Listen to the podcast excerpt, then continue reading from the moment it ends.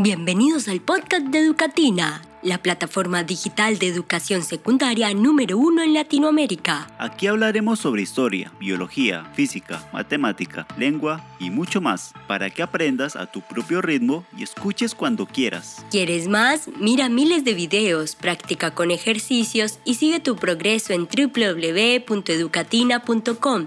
Ya comienza el episodio de hoy.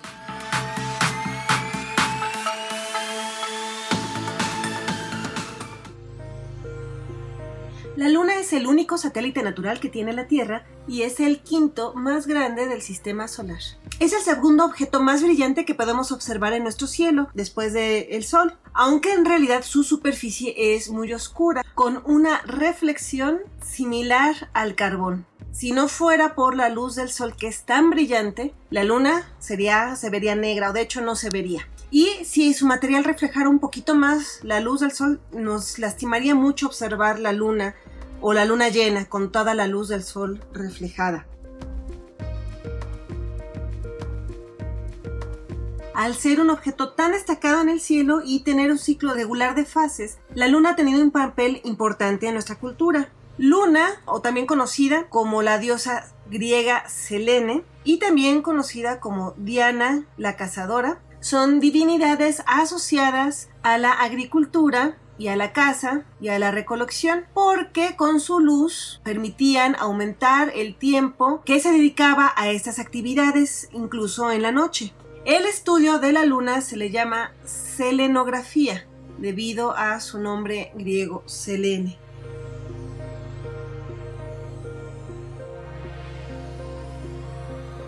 La luna es una cuarta parte aproximadamente del tamaño de la Tierra. Y por casualidad, el tamaño aparente de la Luna desde la Tierra es el mismo que el tamaño aparente del Sol visto desde la Tierra.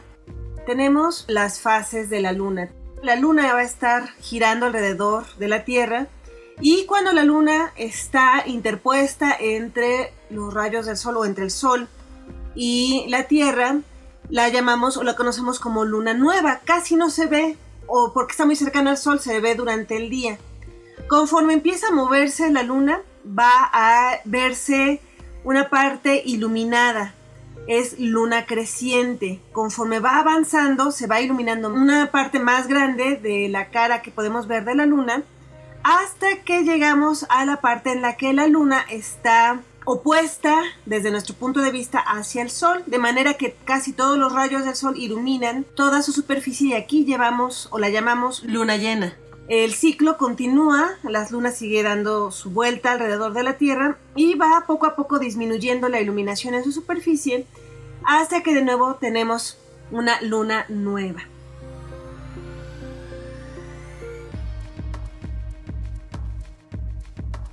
Existen diferentes teorías sobre el origen de la Luna.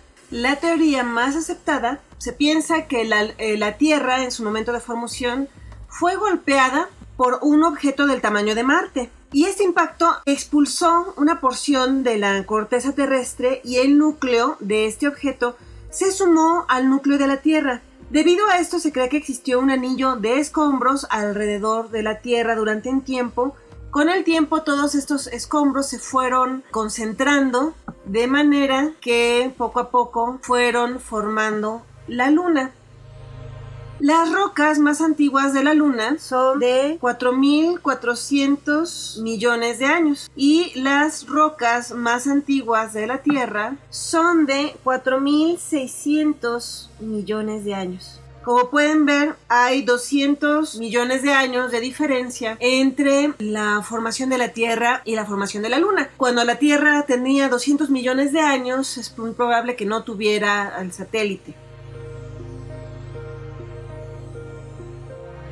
La distancia promedio de la Tierra y la Luna, porque bueno, esta distancia varía, a veces la Luna está más cerca, a veces está un poquito más lejos, es de 384.400 kilómetros. El diámetro ecuatorial de la Luna es de 3.476 kilómetros. Para que estas dimensiones sean un poco más reales para ustedes, si la Tierra fuera del tamaño de una pelota o un balón de baloncesto, la Luna tendría el tamaño de una pelota de tenis. Con respecto a la exploración lunar, una de las fechas importantes de la historia de la humanidad es el 20 de julio de 1969, donde los primeros humanos de la misión Apolo 11 de los Estados Unidos pisaron por primera vez la superficie de la Luna.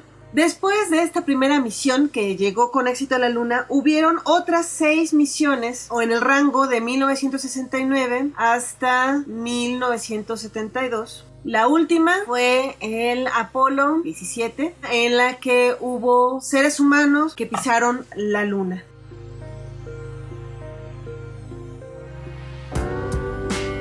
Eso es todo por ahora. Si te gustó el episodio, recomiéndalo a tus amigos y dale seguir para ser el primero en enterarte de las novedades. Puedes acceder a los recursos complementarios de este episodio en www.educatina.com.